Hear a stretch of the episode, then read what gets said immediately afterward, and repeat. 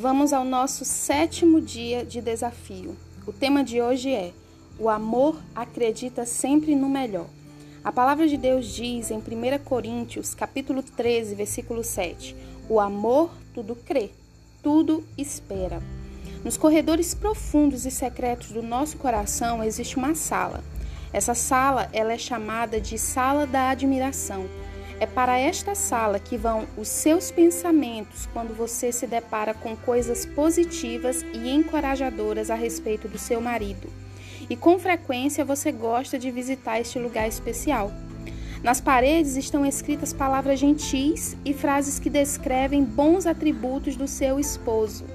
Elas incluem características como honestidade e inteligência, ou frases como trabalho diligente, comida maravilhosa ou olhos bonitos.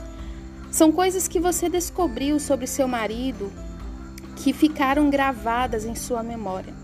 Quando você pensa nessas coisas, a admiração que você tem por ele começa a aumentar. De fato, quanto mais tempo você passa meditando nos atributos positivos, mais grato você é pelo marido que tem. A maioria das coisas da sala da admiração foi escrita nas fases iniciais do seu relacionamento. Você as resumiria nos aspectos que gostava e respeitava do seu cônjuge. Elas eram verdadeiras e honrosas e boas. E você passou um bom tempo habitando com elas nessa sala. Antes de casar, você escrevia com frequência na sua mente, nessa sala. Mas você deve ter notado que não visita essa sala especial com tanta frequência depois que casou, não é verdade? Isto acontece porque existe uma outra sala que está competindo com esta. Mais adiante, outro corredor do seu coração dará acesso a uma sala chamada Sala da Depreciação. E infelizmente você visita essa sala também. Nas paredes desta, deste cômodo está escrito aquilo que seu cônjuge faz que lhe deixa chateada ou irritada. Essas palavras elas foram escritas lá como resultado de frustrações, sentimentos e feridas, ou até mesmo expectativas não correspondidas. Esta sala tem ligação com as fraquezas e falhas do seu marido, seus péssimos hábitos, palavras grosseiras e decisões erradas estão escritas em letras grandes que cobrem as paredes de um lado a outro. Se você permanecer por muito tempo neste cômodo, certamente ficará depressivo e pensará coisa do tipo: minha esposa é tão egoísta, no caso do marido, ou meu esposo é tão egoísta, ou meu esposo é tão imbecil, ou eu acho que eu casei com um homem errado. Algumas pessoas escrevem coisas detestáveis nessa sala, onde censuras são ensaiadas para serem usadas como argumento na próxima briga. Ferimentos emocionais se inflamam aqui, fazendo crescer as observações negativas nessa parede. É aqui que as munições são preparadas para a próxima luta e a amargura é espalhada como doença. As pessoas elas param de amar aqui. Mas saiba de uma coisa: gastar tempo na sala da depreciação destrói o seu casamento. Os divórcios, eles nascem dentro desta sala e os planos malignos são esquematizados nela. Quanto mais tempo você gasta neste lugar, mais o seu coração irá desvalorizar o seu cônjuge. Este processo tem início no momento em que você passa pela porta desta sala, já que todas as vezes que uma marca é deixada lá, a importância dada ao seu marido irá diminuir. Você pode dizer, mas o que eu escrevo lá é verdade. Sim, mas o que está escrito na sala da admiração também não é verdade? Todos falham e possuem áreas que precisam de crescimento. Todos têm questões não resolvidas, feridas e cargas pessoais. Este é o aspecto triste do ser humano. Todos nós pecamos.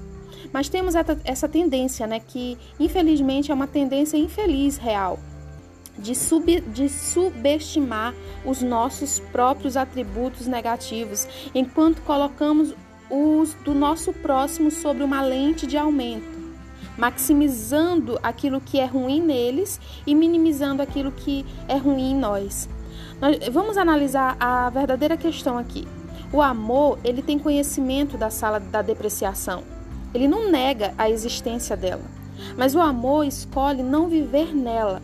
Você precisa tomar a atitude de não correr mais para esta sala e de não permanecer por lá após cada acontecimento frustrante no seu relacionamento. Isso não faz bem para você. E isso vai roubar de você a alegria do seu casamento. O amor, ele escolhe acreditar no melhor das pessoas. Ele dá a elas o benefício da inocência. Ele se recusa a preencher o, des o, o desconhecido com suposições negativas. E quando nossas piores expectativas se tornam verdade, o amor fará todo o esforço para lidar com elas de uma forma diferente e ir em frente. O amor, ele foca no positivo enquanto for possível. É hora de nós começarmos a pensar de maneira diferente. É hora de deixar o amor guiar os seus pensamentos e o seu foco. O único motivo que você tem para dar uma olhada na sala da depreciação é o de saber como você deve orar pelo seu cônjuge.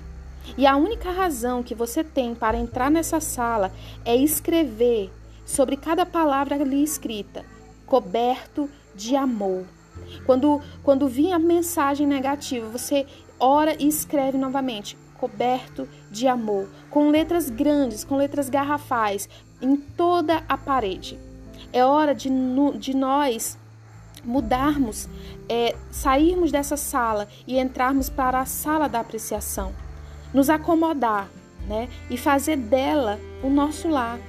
Como escolhemos meditar nos aspectos positivos, descobriremos que muitas outras qualidades maravilhosas nós poderemos escrever nesta, nessa sala. O seu cônjuge ele é um livro vivo e infinito a ser lido. Ainda existem sonhos e desejos para serem realizados, talentos e habilidades para serem descobertos, como tesouros que ainda estão escondidos. Mas a escolha de explorá-los será sempre sua.